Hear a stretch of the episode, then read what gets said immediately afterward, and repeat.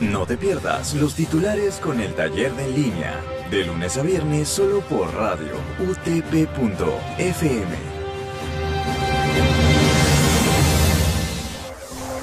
Buenos días radioyentes, bienvenidos una vez más a los titulares por radio utp.fm. Siendo hoy viernes 19 de febrero, estos son los titulares. Actualidad. César Acuña promete un millón de puestos de trabajo. César Acuña, candidato presidencial de Alianza para el Progreso, prometió que un eventual gobierno suyo reactivará la economía nacional generando un millón de puestos de trabajo. Renuncia director general de Administración de la Universidad Cayetano Heredia tras revelarse que se vacunó irregularmente. El encargado de la Dirección General de Administración de la Universidad Peruana Cayetano Heredia, Juan Manuel Millajira, presentó su renuncia al cargo tras el escándalo desatado por las vacunaciones irregulares, conocido como el Vacuna Gate. Política. Comisión Permanente ya no sesionará este viernes 19 para ver denuncia contra Edgar Alarcón.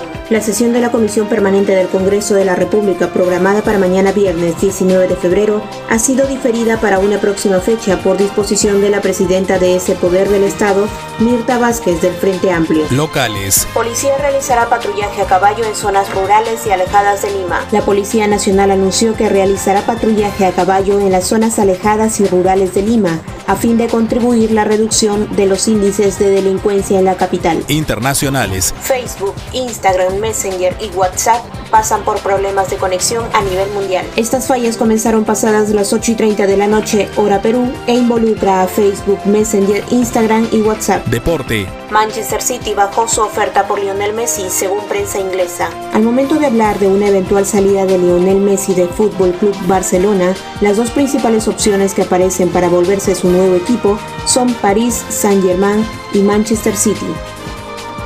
Muy bien, radio oyentes, esto ha sido todo por hoy. Los esperamos en una próxima edición. Que tengan buen día.